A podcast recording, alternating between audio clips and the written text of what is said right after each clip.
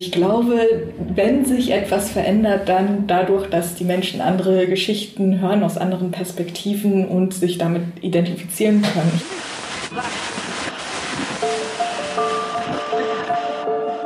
Herzlich willkommen zu Hansa Rauschen, dem Literaturpodcast des Hansa Verlages. Mein Name ist Florian Kessler. Hier sprechen alle zwei Wochen Lektorinnen und Lektoren mit Menschen aus der Welt der Bücher, mit Schreibenden und Lesenden, mit Leuten von anderen Verlagen und aus dem Haus.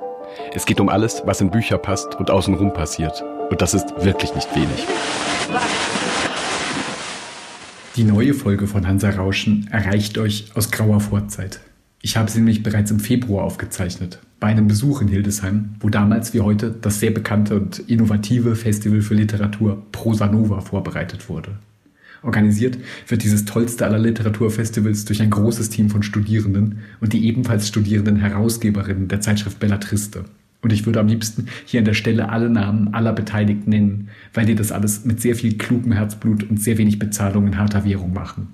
Umso trauriger auf den ersten Blick, dass das Festival vom 11. bis zum 14. Juni in Corona-Zeiten natürlich nicht leibhaftig in Hildesheim stattfinden kann. Die Festivalmacherinnen werden aber, und das ist die sehr gute Nachricht, auch nicht die Schar schlecht abgefilmter prekärer Kulturstreams einfach erweitern. Ab Mitte Mai präsentieren sie stattdessen nach und nach sehr viele, sehr gute Veranstaltungsideen, wie man genau jetzt überhaupt gemeinsam über Literatur sprechen, sie präsentieren und diskutieren kann. Guckt doch auf die Webseite des Festivals, es wird für viele Sachen nur begrenzte Tickets geben. Und außerdem findet ihr dort bereits jetzt einen extrem empfehlenswerten Podcast von Prosa Nova zu einzelnen das Team beschäftigenden Büchern, den ich hiermit feierlich empfehle. Oh Gott, jetzt freue ich mich hier so sehr auf das Festival, dass wir dann ab dem 11. Juni alle online gucken, dass ich gar nicht auf unser Gespräch vom Februar gekommen bin. Gesprochen haben aus dem Team, und gleich sind sie auch in dieser Reihenfolge zu hören, Simone Lechner, Mirjam Wittig und Judith Rinklebe mit mir. Es ging letztlich um zwei triftige Fragen warum man überhaupt Literatur präsentieren will und wie man das eigentlich in unserer kulturellen und politischen Gegenwart machen soll. Darauf hatten wir drei Antworten und natürlich auch immer neue Fragestellungen, die im Februar mindestens genauso aktuell waren wie jetzt und die genauso aktuell auch sein werden, wenn das Festival stattfindet. Im Juni bei Prosa Nova im Internet. Viel Spaß mit Hansa Rauschen. Willkommen zum neuen Podcast Hansa Rauschen. Wir sind hier in Hildesheim, ganz nah zur Jakobi-Kirchgasse, wie ich hier sehe. Und ich sitze im sehr schönen Büro von Bellatriste, der tollen Literaturzeitschrift für junge Literatur aus Hildesheim, die nicht nur für Bellatriste hier Sachen macht, sondern die Zeitschriftenredaktion ist längst übergegangen in eine andere Vorbereitung. Es geht nämlich um Prosa Nova. Und das ist schon seit einigen Jahren ein ganz tolles, ganz, ganz zentrales, wichtiges Festival für deutschsprachige Literatur ist. Ich habe heute drei Gästinnen hier, mit denen ich sprechen werde. Miriam Wittig, Judith Rinklebe und Simone Lichtner.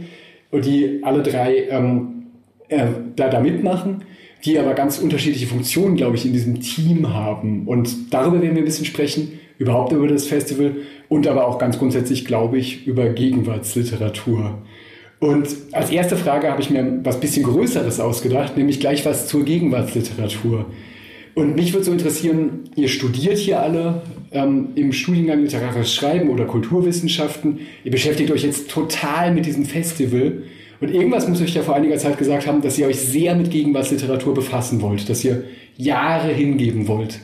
Was war denn so ein Ereignis bei euch, wo ihr überhaupt gedacht habt, das ist mir wichtig, ich will was machen mit Literatur, ich interessiere mich für Gegenwartsliteratur? Ja, also ich habe bis 2018 eigentlich fast nur englischsprachige Literatur gelesen. Deswegen ist das für mich alles ganz neu und ganz extrem aufregend.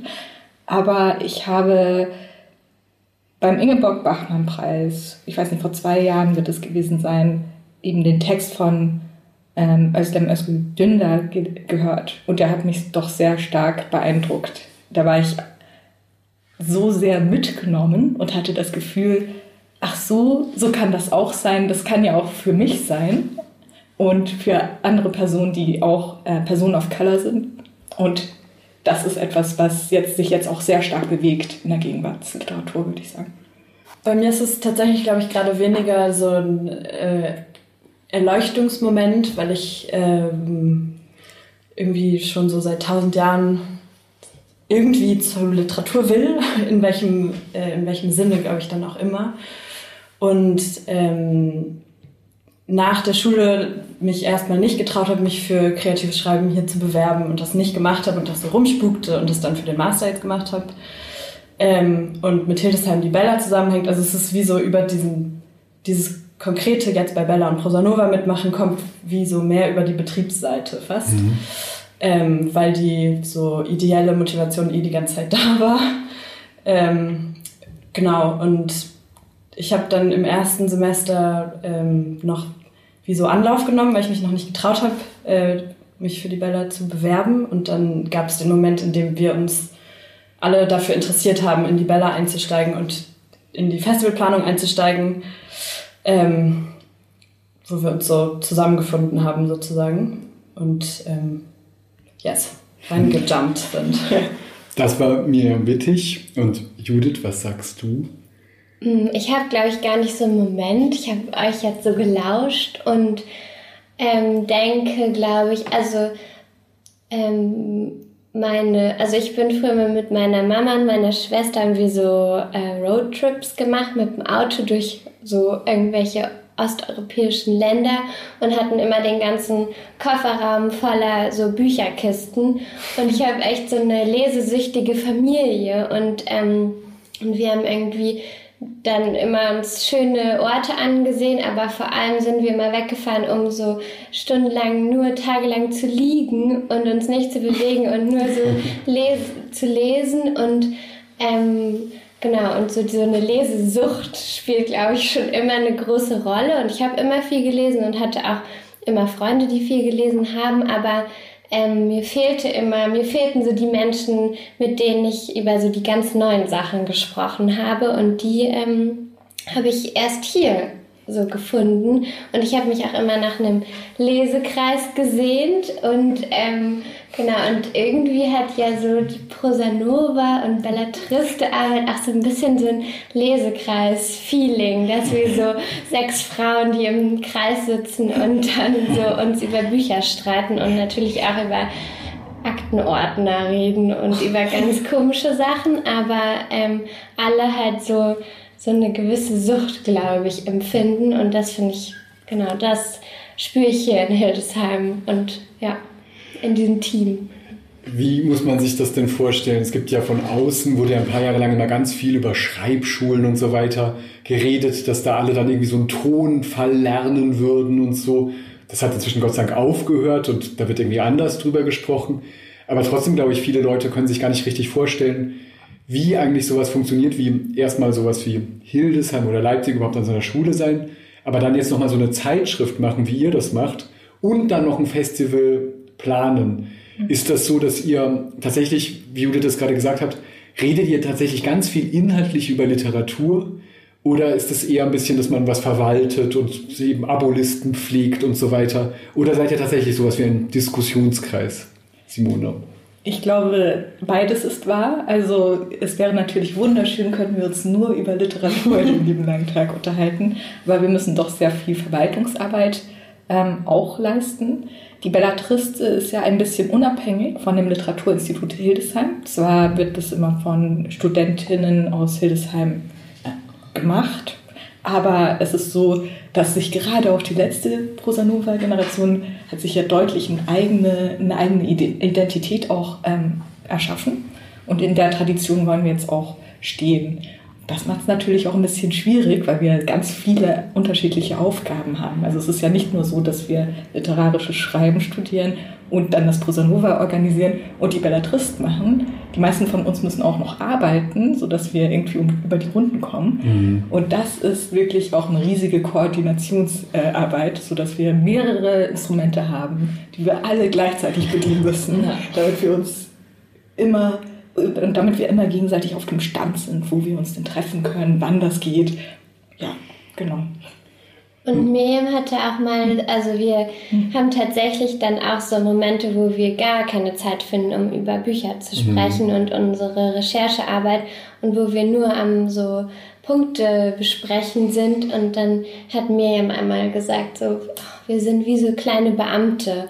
Und, und das haben alle so auch bestätigt und gefühlt und manchmal müssen wir uns dann wirklich sehr konkret dafür verabreden, nicht so die Beamtensachen zu besprechen, sondern die inhaltlichen. Tatsächlich ist auch, ähm, kommt ja sozusagen noch, noch so viel mehr dazu. Bei der Zeitschrift ist es, kann man es vielleicht tatsächlich in so die inhaltliche Textarbeit und dann unsere Beamtenseelenarbeit ähm, aufteilen. Was aber das Festival angeht, kommt kommen so viele andere Facetten noch dazu. Das heißt, es gibt ganz viel Diskursmomente, es gibt super viele Treffen, bei denen wir eigentlich über Literatur reden wollten und dann einfach über Kulturpolitik sprechen. Ähm, und uns eigentlich damit auseinandersetzen wollen, wie soll ähm, das Programm zusammengesetzt sein, wie soll eigentlich eine Öffentlichkeitsarbeit aussehen und so. Das sind einfach extrem viele letztlich dann außerliterarische Faktoren, die immer wieder auch mit reinspielen und die immer wieder mit äh, Thema sind. Und es sind dann irgendwelche Zeitungsartikel, erstaunlich viel Instagram-Material ähm, und so. Mhm. Das finde ich ein sehr interessantes Stichwort, ähm, wie das Beamtentum oder das Organisieren dann doch irgendwie wieder mit der Literatur zu tun hat. Ähm, genau sowas, was ihr macht, ist ja schon ein bisschen auch die Gegenwartsliteratur formen. Oder ein Beispiel dafür wäre zum Beispiel das ähm, Theatertreffen in Berlin, die ja dieses Jahr eine ähm, Quote eingeführt haben, dass 50 Prozent Frauen sein sollen von den eingeladenen ähm, Stücken ähm, und Regisseurinnen und so weiter. Und das ist natürlich erstmal einfach nur eine rein organisatorische Idee, aber die wird jetzt das Ganze ja auch inhaltlich prägen. Und ähm, wie ist das bei euch? Habt ihr richtig streitet und redet ihr dann ganz viel darüber, wie überhaupt der Rahmen eines solchen Festivals sein soll oder was ist das, worüber man eigentlich die meiste Zeit spricht, wenn man, wenn man viel redet und diskutiert?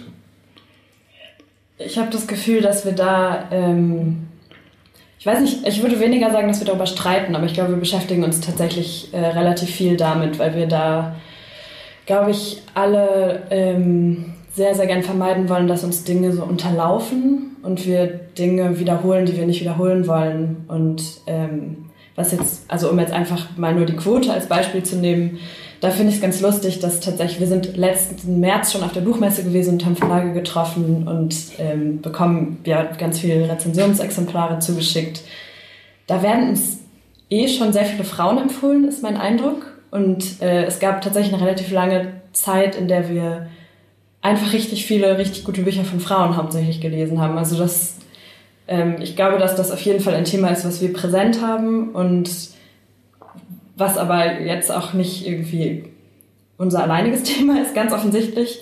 Mhm. Ähm, aber wir sind zum Beispiel das erste genau. Prosanova, was versucht, irgendwie so ein antirassistisches Veranstaltungskonzept zu verwirklichen. Und wir haben ja ganz viel Material und irgendwie sehr viel worauf wir aufbauen in unserer Arbeit, aber an diesem Punkt tatsächlich gar nichts. Und da ähm, beschäftigen wir uns dann damit, wie machen es andere, was vergessen die, was läuft bei denen toll und was ist uns wichtig, was darf nicht zu kurz kommen. Genau, also wir möchten mehrere Dinge gleichzeitig einfach betrachten. Jetzt, was gerade ganz groß war, 2017 und auch das Jahr danach oder bis jetzt, ist ja die Rolle von Frauen in, im Literaturbetrieb. Und das ist sehr gut und sehr wichtig. Aber man muss natürlich auch schauen, welche Frauen dann gefördert werden. Und oftmals ist es momentan noch so, dass es vor allem weiße Frauen sind, um, um jetzt so Sophie Passmann, alte weiße Männer und so weiter zu zitieren. Und da achten wir schon drauf und wir haben darüber auch richtig intensive und sehr spannende Diskussionen geführt, nämlich die Stimme von jemandem ist wichtig, aber ästhetisch sind wir vielleicht nicht überzeugt. Was macht man in dem Fall? Vielleicht und warum, woran liegt es, ja. dass wir nicht ästhetisch überzeugt ja. sind? Ja, ich glaube, das ist ja wirklich eine zentrale Diskussion, ähm, die ganz wichtig ist, weil da zwei verschiedene Dinge aufeinander fallen, nämlich wirklich erstmal eine Weitung des Blicks und Aufmerksamkeit überhaupt für Probleme und wer darf überhaupt sprechen und wer kann sprechen und ähm, wer kann ihn dazu äh, ermuntern oder ihm, ihm eine Bühne bereiten. Und auf der anderen Seite, dass man gleichzeitig über Ästhetik die ganze Zeit streitet. Ähm, wir reden, glaube ich, ein bisschen weiter in diese Richtung und dann kommen wir aber auch noch auf andere Sachen, die mit dem Festival zu tun haben. Das hängt ja alles stark miteinander zusammen. Aber erstmal, ähm, nicht um euch zu ärgern, aber vielleicht um es ein bisschen so noch, noch klarer zu bekommen, sage ich jetzt einfach mal so eine Gegenposition, eine klassische Gegenposition, wie man sie auch oft hört, ähm, zu genau solchen Ideen, dass man den Blick weiten soll und so wäre ja, Leute, ihr müsst einfach gute Literatur finden. Ihr sollt einfach darüber reden, was die Ästhetiken sind und die auf die Bühne bringen. Und ihr verzettelt euch total, wenn ihr jetzt immer neue Gruppen, die marginalisiert sind und so weiter, identifiziert und 17 Quoten nebeneinander stellt. So kommt ihr nicht voran. Was sagt ihr dazu? Also erst einmal natürlich, dass dieses Kanondenken, die ästhetischen Kriterien, die wir haben, ja auch von etwas geprägt sind, nämlich von einer sehr starken Tradition, die schon viele Jahrzehnte und Jahrhunderte in Deutschland zurückgeht und es gar nicht so leicht ist zu sagen, okay, was ist wirklich ein ästhetisches Kriterium und was ist nun ein Kriterium, das wir aus dem Konstrukt heraus als ästhetisch empfinden. Und beides hat natürlich seine Berechtigung. Und insofern ist es ja dann auch ein wirkliches ästhetisches Kriterium, das existiert. Nur ist die Frage, möchte man dann da vielleicht dagegenhalten? Und äh, die beste äh, Methode da ist, den Leuten zuzuhören, die betroffen sind. Zum Beispiel sich die Lesetradition anzuschauen von Personen eben aus marginalisierten Gruppen und was diese Person anspricht. Meiner Meinung nach. Ja, und auch so die Leute, die man halt auch schnell findet, wenn man sich mhm. eben Verlagsprogramme anguckt, wo durchaus ganz tolle Leute drin schlummern und ähm, ja, irgendwie zu finden sind.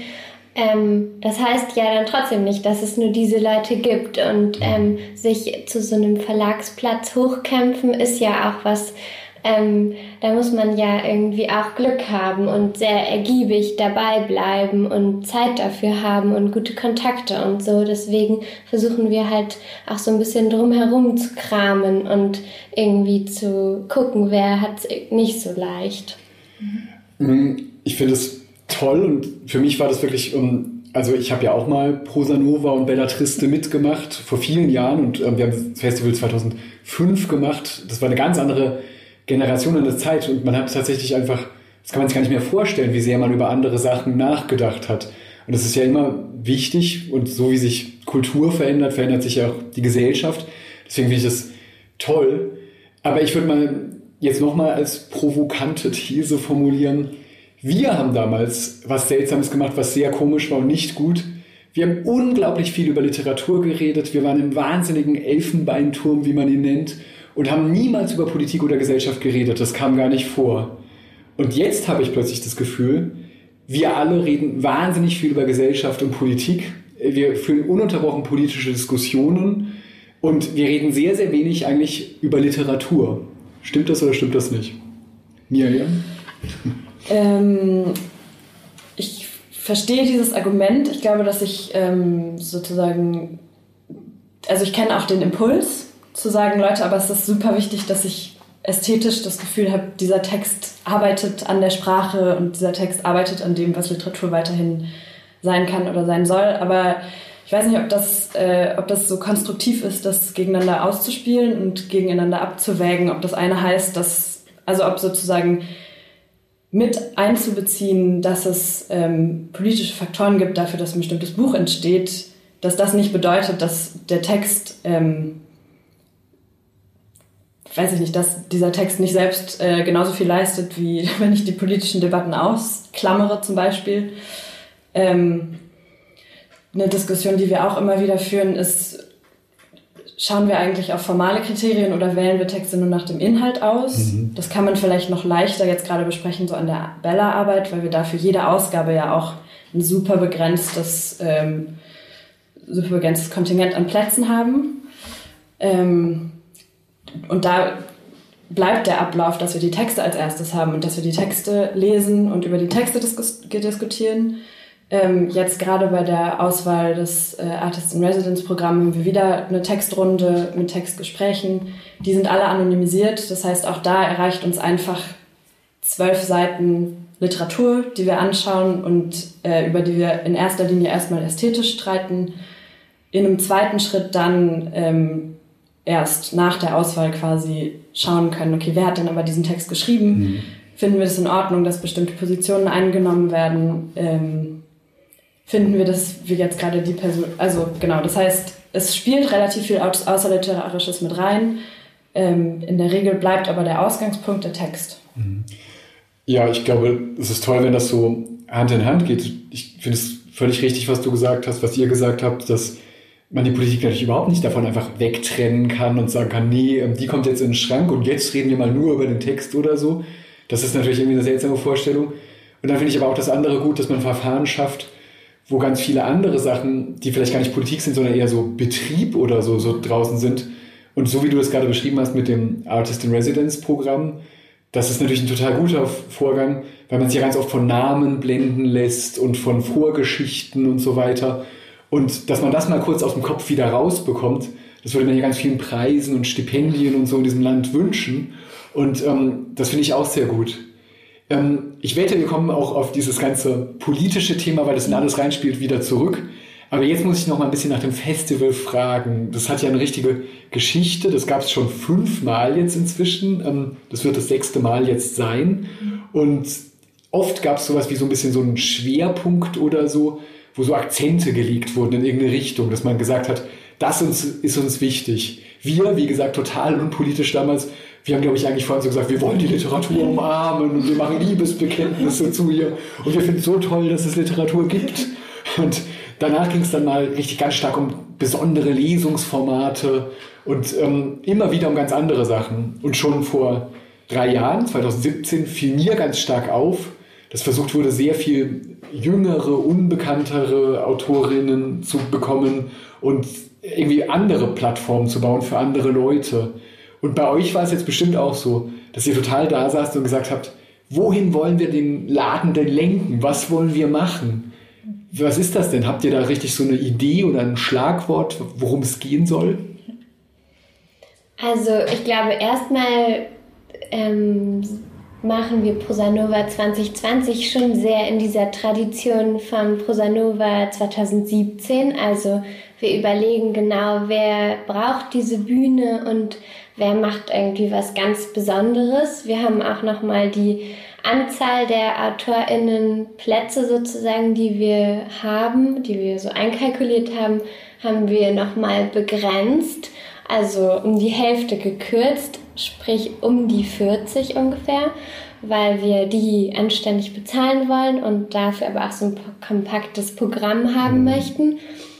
Und genau, da gucken wir erstmal, wer macht was total Besonderes, was wir ganz krass finden.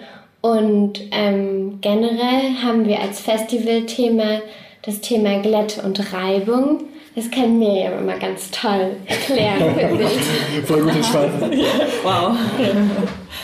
ähm, ich, ja, ich hätte, glaube ich, so ein bisschen wie auf so zwei Arten auf die Frage geantwortet. Das ist einmal, das hat Judith gerade angedeutet, mit, dem, mit der Bezahlung ähm, als Agenda für uns was ist, was wieder in Richtung Politik geht, was mit, ähm, mit Fragen von Zusammensetzung des Programms zu tun hat, mit Fragen von Leute, die im Kulturbetrieb arbeiten, sind tendenziell in prekären Verhältnissen. Wir wollen wenigstens anständige Lesehonorare zahlen, wollen unsere Praktikantinnen ein bisschen entlohnen können und wollen ähm, Personalstrukturen, die wir gerne sozusagen im Festivalprogramm haben, also sprich größere Diversität, gerne auch im eigenen Team haben. Das ist sozusagen wie so eine politische Agenda vielleicht, die jetzt nicht unbedingt ähm, vielleicht super sichtbar sein wird, aber für unsere Strukturen irgendwie eine wichtige Setzung war.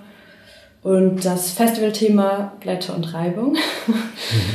ähm, kann man eigentlich auch auf zwei Weisen, würde ich sagen. Ähm, also wir werden wahrscheinlich auf ungefähr zwei Weisen damit operieren. Einmal auf wirklich so diese Oberflächenstrukturweise, dass wir vor allem ästhetisch Texte angucken können, auf wo gibt es äh, wie so sleeke Oberflächen, die, wo alles reibungslos funktioniert und Texte wie so Glätten herstellen, an denen man so abrutscht, vielleicht stark so in Richtung Digitalität, ähm, so super, super hyper modernes Schreiben. Mhm. ähm, Reibung tatsächlich eher dann im Sinne von, wo ist Sprache widerständig und wo bürstet sich ein Text gegen, das, gegen Lektüre auf und so.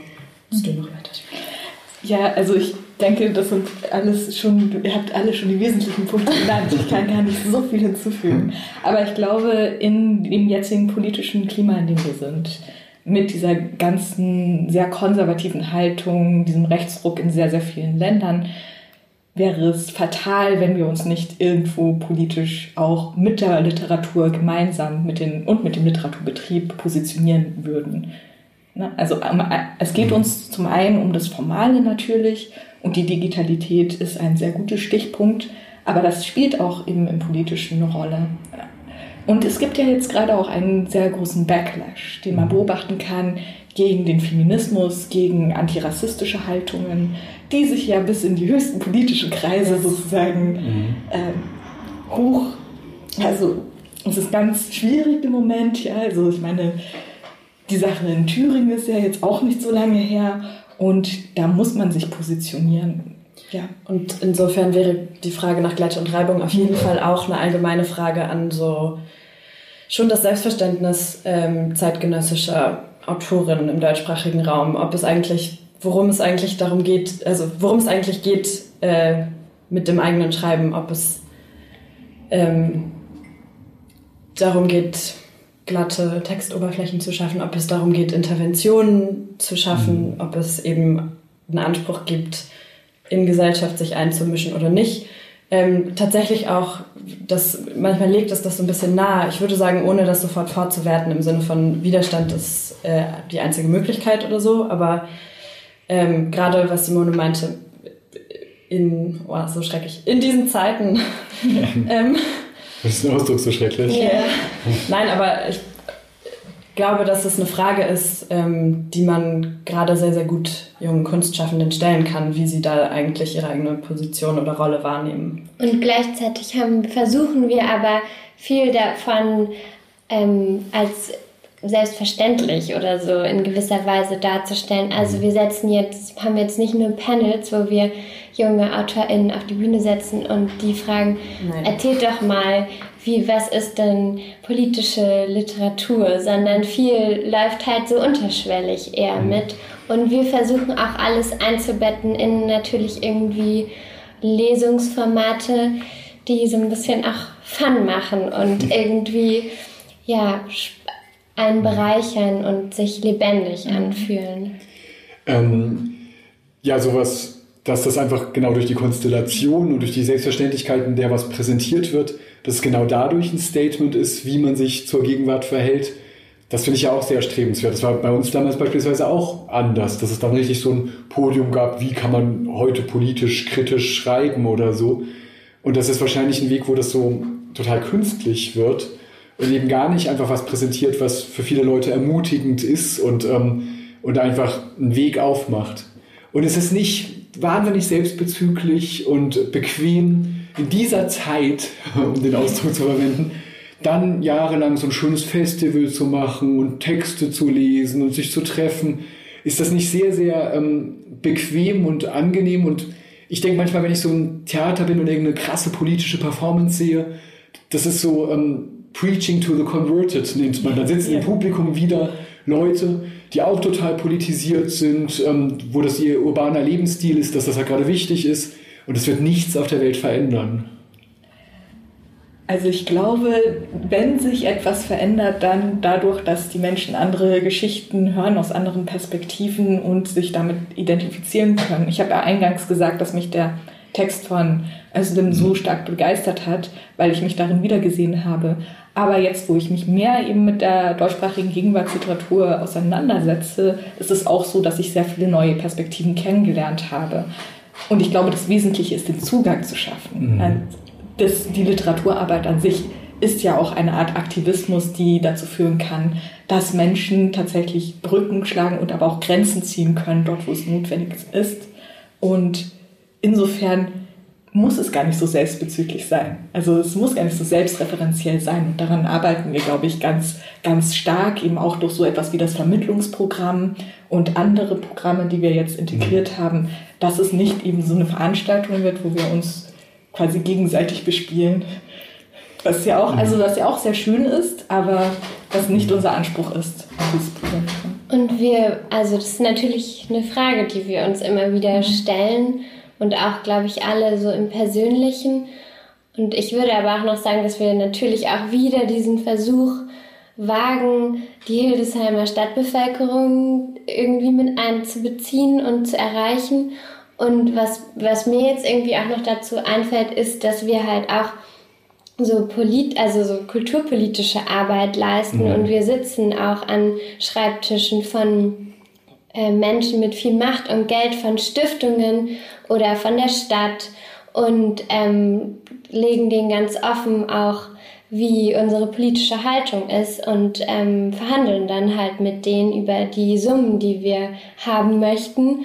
Und ähm, dann spiegeln die uns manchmal auch, dass sie noch nie von irgendwie ähm, also davon gehört haben, dass man auch in so Kulturinstitutionen vielleicht eine BPOC-Gruppe mit einbezieht oder halt irgendwie dafür sorgt, dass sich alle durch ein Awareness-Team ähm, wohlfühlen. Und ähm, ich glaube, bei denen bewegen wir da irgendwie auch was, weil auch wenn wir wieder gegangen sind, sind das, bleiben die an ihrem Schreibtisch sitzen und haben noch ihre großen Geldbeutel unterm Schreibtisch liegen und überlegen, wem die das geben. Und ähm, ja, und vielleicht haben wir irgendwas bei denen auch so haben wir die irgendwie bewegt mhm. innerlich für ja auch bei der weiteren Vergabe der Gelder, würde ich sagen. Könnt ihr mal was darüber erzählen, die Gelder, die vergeben werden, das Festival? Ihr habt schon ein paar Sachen erwähnt, dass es ähm, Fokus darauf gibt, wie man es überhaupt in die Stadt bringt, auch Vermittlung davon und gleichzeitig das Artist in Residence Programm. Wie wird das Festival denn aussehen? Das ist bestimmt inzwischen wie mit wahnsinnig vielen Tentakeln, ganz, ganz viele verschiedene Baustellen und so weiter. Ähm, das kann man wahrscheinlich gar nicht in ein, zwei Sätze fassen. Aber ähm, wo liegt der Akzent? Was ist das, was das Herzstück für euch sozusagen ist? Also das Herzstück werden, also werden einfach die Texte unserer Autorinnen sein. Ähm genau, die Lesungen sind, sind ganz stark da und, ähm, und da macht ihr eben so, so eine Auswahl. Und gleichzeitig ist dieses Artist in Residence Programm, das sind dann Leute, die eingeladen werden und die länger hier an was arbeiten. Also ergänzt werden Lesungen und Diskursprogramm, also unser Hauptprogramm gewissermaßen. Ähm, Einerseits durch das Artist in Residence Programm, bei dem nochmal fünf ähm, junge Autoren und Autorinnen schon ein bisschen im Vorfeld des Festivals da sind und in Textgesprächen und einzelnen Workshops ähm, wie so eine kleine Klassenfahrt bekommen. Ähm, das ist gedacht als Plattform für Menschen, die noch vor der ersten Veröffentlichung steht, mhm. weil das Programm ja ähm, in der Regel viel, viel besteht aus Menschen, die zumindest debütiert haben. Ähm, genau. Zusätzlich dazu gibt es noch den äh, Lyrikwettbewerb Textstreich, der jetzt im Vorfeld schon stattgefunden hat. Das heißt, es gibt so Tra Traditionen auf dem Prosanova, dass es einen großen Wettbewerb während des Festivals gibt. Das ähm, haben wir jetzt so nicht gemacht, sondern es gab diese Ausschreibung im Vorfeld schon. Ähm, und dieser Wettbewerb findet in Kooperation statt mit dem Schweizer Literaturfestival Literare aus mhm. Das heißt, die drei Gewinnerinnen werden jetzt Anfang März schon in Thun auf dem Festival lesen dürfen und ähm, haben sozusagen wie eine Mini-Festival-Tour, sodass sie danach zu uns noch kommen und bei uns auch noch lesen dürfen. Mhm. Ich wollte noch kurz was sagen. Ich glaube, das ist ganz wesentlich falls jemand, der das jetzt hört, einen Text doch einreichen will, mal für die Bellatrist. Das heißt zwar Zeitschrift für junge Literatur, ja. aber mit jung meinen wir eher neu in dem Sinne. Weil es ist ja auch oft so, dass Menschen aus verschiedenen Gründen erst später zum Schreiben kommen. Und das ist uns mhm. auch bewusst. Ja, ja und ich glaube, das ist ja auch gerade so eine Grenze, die mhm. fällt. Es gibt ja genau sowas wie Open Mic Wettbewerb oder so, wo so ganz stark ähm, gesagt wird, das ist nur für die und die. Und du hast völlig recht, dass das in ganz vielen Biografien zu dem Alter nicht geht und dass das sehr, sehr seltsam ist. Und das ist, glaube ich, gut, wenn sowas angegriffen wird. Mhm. Zu dem, was Judith davor gesagt hat, wollte ich auch noch was sagen. Denn ich finde tatsächlich eine, vielleicht auch wieder sehr politische Sache von Festivals, ist ja komischerweise, dass es gar nicht immer nur so um die Herzstücke und die großen ähm, Zentralanlagen geht, sondern irgendwie ist das Festival ja so ein Ort, so, so ein toller Ort jenseits der Gesellschaft, wo Leute so tagelang sich mit was beschäftigen und so durchflanieren und trudeln und ähm, hier gucken und da gucken und einander kennenlernen und es ist ja eigentlich so eine Art utopischer Ort und das ist ja was ähm, total Wichtiges, glaube ich, daran. Ich habe vorhin gefragt und habe es verglichen dann mit anderen Literaturfestivals Und mich würde jetzt interessieren, wenn man was macht, dann grenzt man sich ja auch oft irgendwie ab. Ähm, es gibt ja total viel ähm, Literaturvermittlung. Und was findet ihr denn so richtig schlechte Literaturvermittlung? Was findet, ist so das, was ihr genau nicht wollt, wo ihr so denkt, so Gott, das ist schlimmer als gar nichts machen, äh, was da getan wird? Ihr müsst jetzt keine konkreten Formate sagen, aber einfach so beschreiben, wo ihr so denkt, so, boah, also mir fällt tatsächlich konkret etwas ein. Ich muss mal schauen, wie ich das umschreiben kann. Nein, nein, kann wird ruhig ganz explizit. Nein, nein. Aber also ich finde es weniger gut, wenn bevor jemand liest, jemand anderes den Text komplett zusammenfasst und vielleicht auch nicht den Text wirklich gelesen hat, was auch schon mal ja. vorgekommen ist. Das finde ich, äh, das finde ich sehr schwierig und auch wenn für andere Personen gesprochen wird. Zum Beispiel, wenn der Text von einer BPOC-Person ist und dann die Person, die das zusammenfasst, so Worte fallen lässt wie exotisch, eine neue Welt, ein, mhm. Ein, eine, eine Dystopie in der Fremde oder so etwas. Oh mein Gott. Ja, solche, solche Begriffe. Ich habe es jetzt umschrieben. Ich mhm. glaube, wir können hier nicht verklagt werden. Also, aber das finde ich sehr schwierig. Ähm, und wenn wirklich nur ganz lange nur gelesen wird, also es gibt sicherlich auch einen Raum dafür, ähm, aber man braucht ja auch ein bisschen Zeit, das zu verarbeiten, was man einfach gehört hat. Also für mich persönlich. Mehrere Lesende mit langen Texten direkt hintereinander weg ist zum Beispiel sehr, sehr anstrengend und funktioniert nicht so gut. Mhm. Ja. Es gibt sehr viele Arten von Nachgespräch, finde ich, die auch ganz viel ganz Unangenehmes äh, produzieren können für sowohl die auf der Bühne als auch die im Publikum. Ähm, ja, für alle, für alle diese Dinge gibt es, glaube ich, eigentlich so ganz gute Lösungen zur Aufbereitung. Aber wenn ich das jetzt zusammenfasse, das ist ja so ein bisschen so ähm, Against Interpretation, dass man so sagt, so ähm, die Sachen sollen einfach für sich stehen ähm, sie sollen ihren eigenen Raum sich nehmen. Die Leute sollen damit anfangen, was, was sie wollen.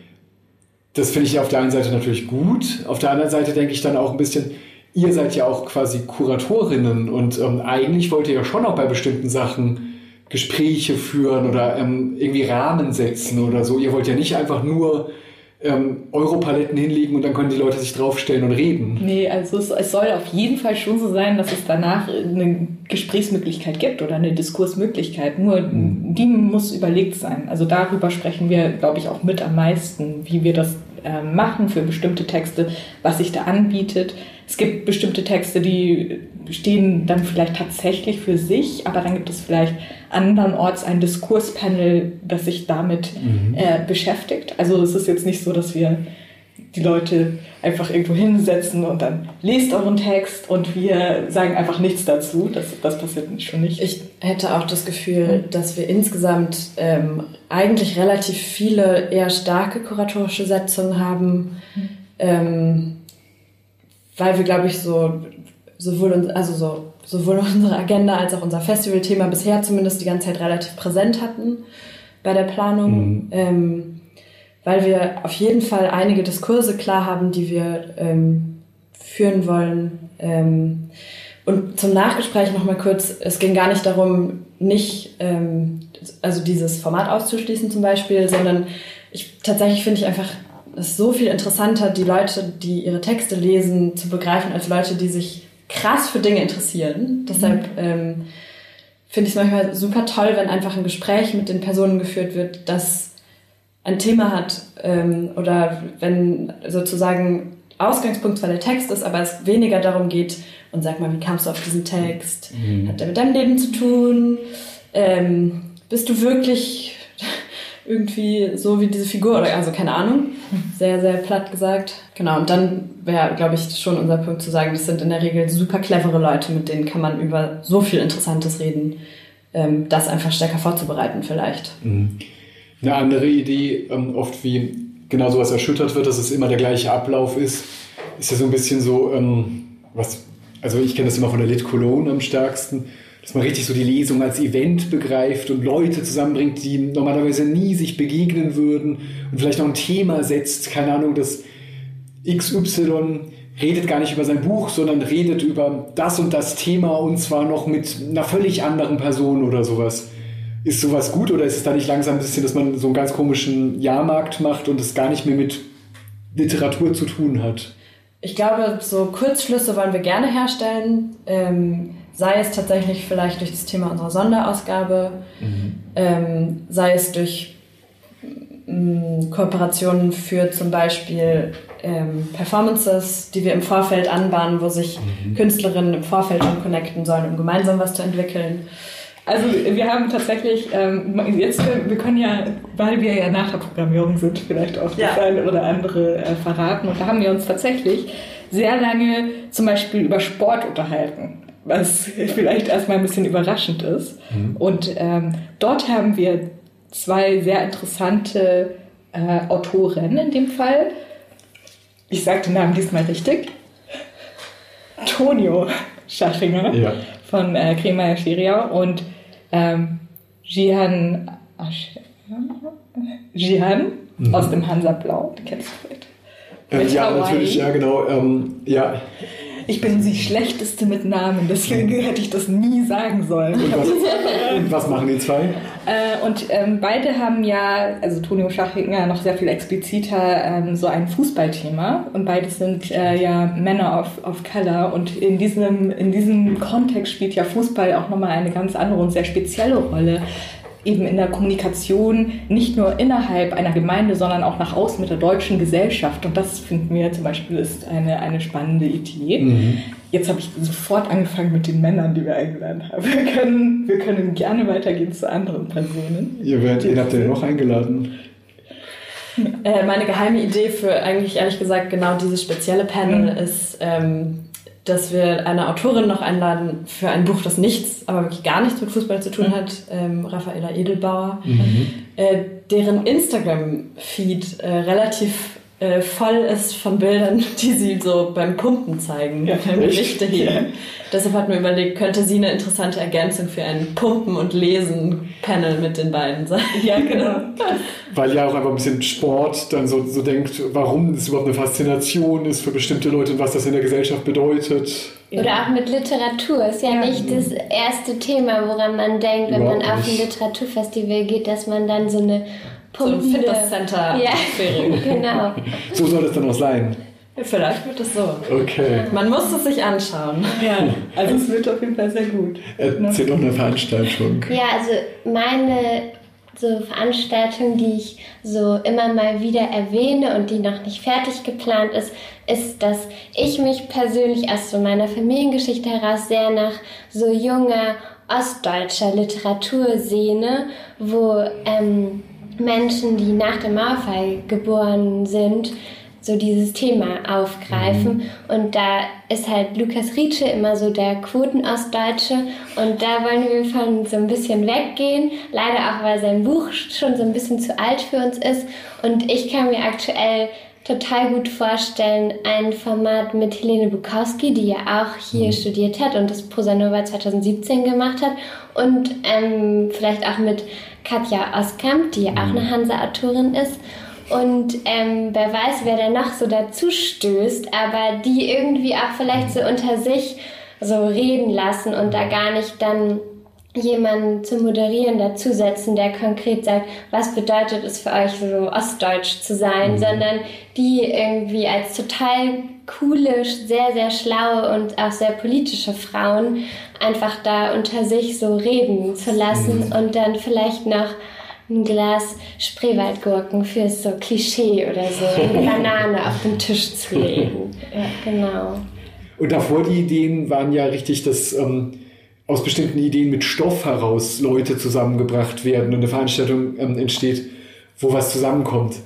Das finde ich ähm, total gut und ich glaube, das ist ja auch genau so ein, so ein Weg und ich würde sagen, das ist genau das, was wir am Anfang gesagt haben, mit dem, dass es immer dann auch irgendwie politisch ist, dass auf ganz bestimmte Art und Weise Akzente gesetzt werden.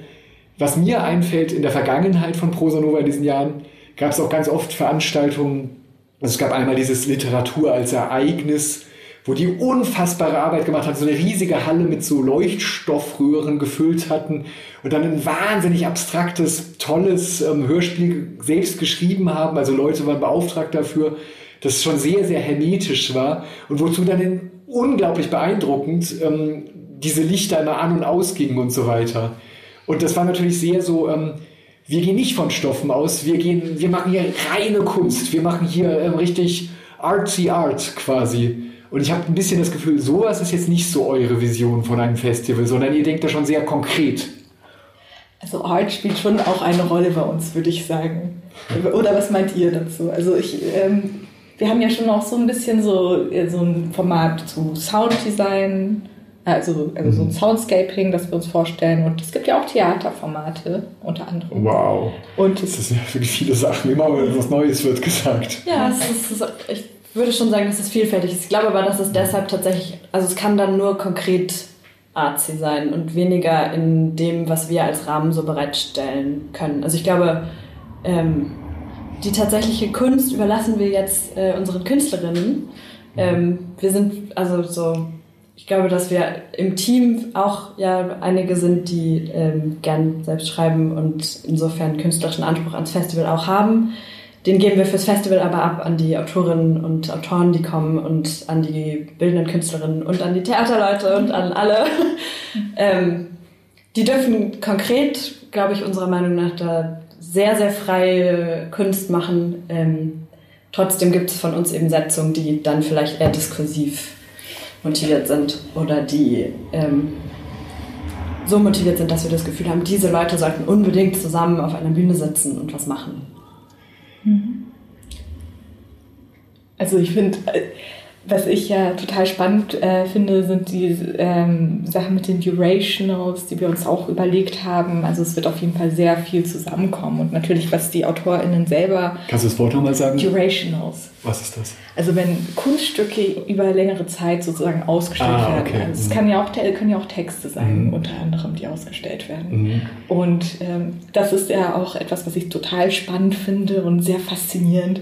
Und ich werde jetzt auch in diesem Gespräch immer so, also das ist ich werde jetzt auch sehr überschwenken. Ich glaube, wir müssen uns auch so ein bisschen rausnehmen, weil ich kaum in so ein richtiges, nerdiges Ding. Also wir haben Bock. Ja, wir haben richtig, richtig Lust. Ja, ähm, ich ich glaube, äh, wir kommen jetzt ja leider auch schon fast zum Ende. Ähm, mhm. Und eigentlich habe ich noch zwei Fragen, die wieder vielleicht so ein bisschen anfangen gehen und überhaupt, warum ihr das macht. Ich habe ja am Anfang nach der Gegenwartsliteratur gefragt. Eine Sache, die mir ganz stark auffällt, das hatten wir auch von Anfang an so ein bisschen, dass ähm, anders als andere Festivals ähm, es eben nicht so die Leiterin oder eher bei Literaturfestivals den Leiter gibt, sondern dass das Teams sind. Bei uns war es aber trotzdem schon so damals, vor einigen Jahren, dass es dann natürlich im Team auch starke Verteilungen gab, dass ähm, irgendjemand sich viel stärker um Inhalte kümmerte und irgendein armer Tropf ähm, für die Finanzen zuständig war oder sowas. Und ähm, dass es also dann doch irgendwie wieder sowas wie so eine Hierarchie gab. Und ich habe jetzt sehr gemerkt und finde es ja total interessant, das ist ja gerade richtig so ein Zug der Zeit, das war bei diesem Ulf-Festival dieses Jahr ja auch ganz stark, dass sie sich sehr damit auseinandergesetzt haben, wie man überhaupt demokratisch was organisieren kann, einen Ablauf und so weiter. Und vielleicht verändern solche Sachen ja auch tatsächlich die Literaturszene. Und wie schafft ihr es denn jetzt zu sechst, ähm, das demokratisch unter euch auszufechten? Weil es ist doch immer wieder so, dass irgendjemand den Hut auf hat, wie man sagt, und dass irgendjemand dann plötzlich doch mehr Macht und Einfluss und Autorität hat als andere. Das ist doch ein Problem, oder? Also ja, es ist auch bei uns immer wieder ein Thema und wir führen sehr, sehr viele Gespräche, wo wir so reflektieren, wie unsere, unsere Gespräche strukturiert sind und ablaufen und wer ähm, bei welchen Themen besonders viel zu sagen hat und sich viel Raum nimmt und ähm, versuchen da irgendwie so aufeinander Acht zu geben und alle mit irgendwie so im Boot zu behalten oder ins Boot zu holen. Und aber ich würde sagen, wir haben zwar alle unsere Ressorts, in denen wir auch super viel einfach so alleine arbeiten oder so ressortübergreifend, aber so inhaltlich sind wir tatsächlich auch alle sechs involviert. Und ähm, und da hat jetzt nicht eine Person mehr Entscheidungsmacht, aber es ist immer wieder so, dass eine von uns vielleicht mehr ähm, fühlt zu einem Theatertext, den wir lesen und eine andere liest viel lieber Lyrik oder kann gar nichts zu Lyrik sagen. Und da haben wir natürlich irgendwie schon immer wieder so unterschiedliche Tendenzen, die da mit reinspielen. Aber wir haben auch zwei Coachings gemacht, wo wir so unsere Arbeit reflektiert haben und ähm, genau versuchen halt auch unsere Praktis da so sehr bewusst mit reinzuholen. Mhm. Diese ganzen Sachen finde ich total krass. Also Coaching so ganz selbstverständlich machen. Das ist so ein bisschen so, jetzt habt ihr auch vorhin gesagt mit der Awareness, dass man fürs Festival vielleicht, wahrscheinlich ist, bedeutet das, dass man so ein bisschen Regeln festlegt und gleichzeitig aber auch selber sich vorher schon eine gewisse Konvention macht, worauf man sehr achtet, was auf dem Festival passieren soll und was nicht passieren soll und so weiter. Und dass ihr überhaupt so sehr so, so Sachen für euch gemacht habt. Und von außen gibt es, glaube ich, manchmal so eine Angst. Es gab jetzt gerade vor, im Februar gab es vor ein paar Wochen erst so einen Mini-Feuilleton-Eklat, wo es so eine Veranstaltung in Leipzig im Literaturinstitut gab, wo auf einer Bühne so von älteren Leuten, Mitgliedern des Literaturbetriebs, so sehr so geredet wurde ähm, über Political Correctness im Betrieb und so weiter und das alles sehr, sehr pessimistisch gemacht wurde. Ich glaube, die mokierten sich ziemlich darüber, dass sowas wäre.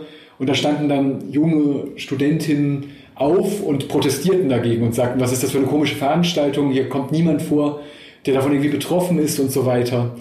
Und dann habe ich wiederum Artikel darüber gelesen, wo dann gesagt wurde, das sind ja alles schöne Entwicklungen und das ist alles gut, aber was wird das wohl für eine Generation von Schriftstellerinnen und Schriftstellern, wenn die immer so vorsichtig miteinander sind und so sehr aufpassen und quasi so sensibelchen sind? Seht ihr denn diese Gefahr oder ähm, denkt ihr eher, nö, das ist alles total selbstverständlich und das geht alles gut? Gott, ich habe eine sehr lange Frage gestellt. Entschuldigung, war jetzt auch nicht so sensibel. Hättest du Miriam zuerst? Ähm, ich glaube, da sind wir ähm, Also, ich glaube, dass es da unterschiedliche Meinungen vielleicht auch im Team gibt und dass wir darüber, ähm, das ist tatsächlich ein Punkt, über den wir viel, an den wir auch immer wieder gekommen sind und über den wir einfach weiterhin viel reden müssen. Ähm, ich weiß nicht, ob es funktioniert zu sagen, das ist eine Gefahr, weil diese sensiblen Leute, die müssen sich erstmal noch zeigen, ob wirklich das funktioniert, dass ab jetzt äh, Schriftstellerinnen sensibel schreiben. Mhm. Ich wage es zu bezweifeln, ehrlich gesagt, dass diese Gefahr so groß ist äh, dass auf einmal nur noch Texte entstehen, die andere nicht offenden. Mhm. Aber wie schön wäre das? also ich sehe darin tatsächlich keine Gefahr, auch wenn ich ähm, verstehe, dass es ähm, dass dieses sehr, sehr alte Argument von l'art pour l'art und äh, die Kunst muss frei sein und muss ähm, muss sozusagen über das Ziel mal hinausschießen dürfen und so weiter. Das ist ein sehr, sehr altes Argument. Das kann in jede Debatte wieder geholt werden. Ich finde es auch in dieser Debatte gar nicht so leicht, das hundertprozentig zu entkräften, muss ich ganz mhm. ehrlich sagen. Ähm, ich sehe aber auf sozusagen, ähm, ja, ich sehe eben diese ganzen außerliterarischen Gründe, bei denen ich nur sagen kann, so, wenn, sensib wenn Menschen sensible Texte schreiben, wie schön. Ich, ich denke auf jeden Fall, was eher passieren wird, und ich glaube, das ist das, wovor Leute Angst haben, ist, dass die Leute, die eigentlich diese Geschichten erzählen können, weil sie sie erlebt haben, jetzt diejenigen sind, die sie auf einmal erzählen, dass man sich da nicht mehr in quasi bedienen kann. Mhm. Und ähm, das ist eben so die Angst, die ich halt so sehr stark empfinde. Ne? Also mhm. das, das ist aber nicht eine Art von Mundtot machen. In die, also das ja. ist ja, also und außerdem ist dieses dieses Argument ein sehr, sehr geladenes Argument, das sehr schnell ähm, missbraucht werden kann.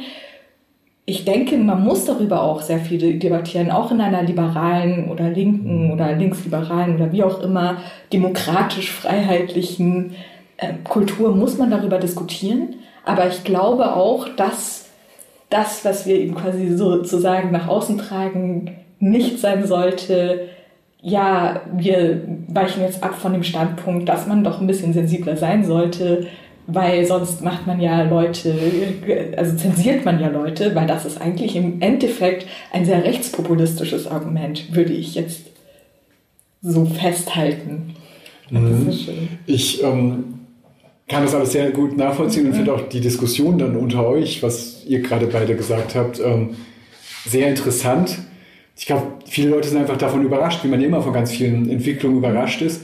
Aber ich glaube auch, Simone, was du gerade gesagt hast, dass es tatsächlich auch so ein bisschen um so Monopole geht, dass man so erschrickt, wenn plötzlich andere sagen, nein, darüber möchte ich aber so und so sprechen und ähm, dass da so eine Bedrohung gibt. Ich stelle jetzt noch eine Nachfrage, weil ich es wirklich eine total interessante und zentrale Debatte dieser Jahre finde. Und das ist das, was du gesagt hast, Mirjam, mit dem, ähm, das wäre schön, eine Literatur, die nicht offended.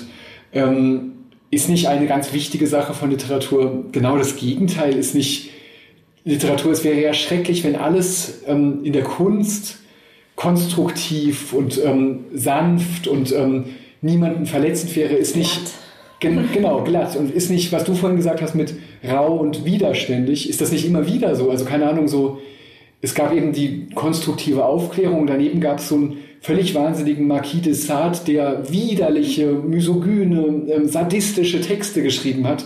Und irgendwie ist das doch ein wichtiges Kunstwerk, dass jemand so die ganze Schrecklichkeit seines Jahrhunderts in einen Text gebannt hat, der selber schrecklich ist.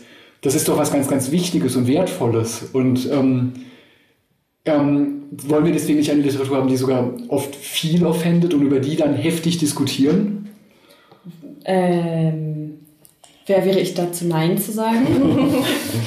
ich glaube, der Punkt ist doch ein bisschen, dass es, ähm, also dieses Wort offenden wird in dem Zusammenhang, glaube ich, gerade viel genutzt und ich finde nicht, dass Kunstfreiheit nur dann gewährleistet ist, wenn beispielsweise Gruppen äh, und Menschen immer wieder verletzt, verachtet, äh, in völlig seltsamen Gruppen zusammengefasst, was ja. auch immer werden würden, denen das im Real Life einfach ständig passiert. Das ist irgendwie eine Art von Freiheit, die ich durch überhaupt nichts Künstlerisches gerechtfertigt finde. Ich glaube sozusagen, dieses Nicht-Offenden bezieht sich da auf sehr, sozusagen sehr, sehr stark seit tausenden von Jahren äh, durchgeführte Formen von Diskriminierung und weniger auf, ähm, man darf nicht schockieren, weil, also ich bin mir sehr, sehr sicher, dass es viele Weisen gibt, ähm, widerständig zu schreiben oder sch zu schockieren oder gegen Konventionen, derer es genug andere gibt, zu verstoßen, ähm, ohne dass es diese Art sein muss. Ich möchte ganz kurz zu Marquis de Sade was sagen. Also das Spannende an Marquis de Sade ist ja eigentlich, dass er in der Hierarchie ja in dem Sinne nicht die Person ist mit der Macht. Ja, also und darum geht es ja. Wer hat jetzt die Macht? Also die Leute, die ja am widerständigsten schreiben können, sind ja oftmals diejenigen, die nicht die krassen Machtpositionen haben. Also gerade wenn man dieses, diese Literatur öffnet, den Menschen, die diese Geschichten zu erzählen haben, ergeben sich ja diese Widerstände. Mhm. Also wäre meine Antwort darauf. Ja, und ähm, ich fand jetzt gerade, was ihr beide gesagt habt, das sind, glaube ich, ziemlich überzeugende Antworten darauf, warum man ein Festival machen sollte, das ganz viele sehr verschiedene Leute einlädt und sie auf unterschiedliche Arten und Weisen zusammenbringt, weil, glaube ich, dann genau sowas geschieht, dass ähm, tatsächlich darüber geredet wird, wer kann hier eigentlich gerade sprechen und worüber. Und ich bin auch nach diesem Gespräch auf jeden Fall nochmal überzeugter, dass es tatsächlich nicht so ist. Das, das ist, glaube ich, tatsächlich oft ein Vorwurf, der sich sehr einfach macht, dass gesagt wird, oh Gott, das wird alles so zahm und korrekt und so weiter. Sondern im Gegenteil würde ich denken, es wird eigentlich politischer und viel konkreter und vielleicht tatsächlich mal ähm, auf eine interessante Weise glatt, auf der man ausrutscht und oft aber auch auf eine sehr, sehr widerständige Art und Weise rau. Und ähm, deswegen freue ich mich sehr auf dieses Festival und habe mich sehr gefreut, mit euch drei zu reden. Dankeschön. Vielen Dank. Danke auch. Danke, dass Danke. du hier warst. Ja, ich mache das jetzt einfach aus. Ja, okay. Das war es für heute mit dem Podcast Hansa Rauschen. Das waren viele Worte für viele interessante Dinge. Bis zur nächsten Folge und danke fürs Zuhören.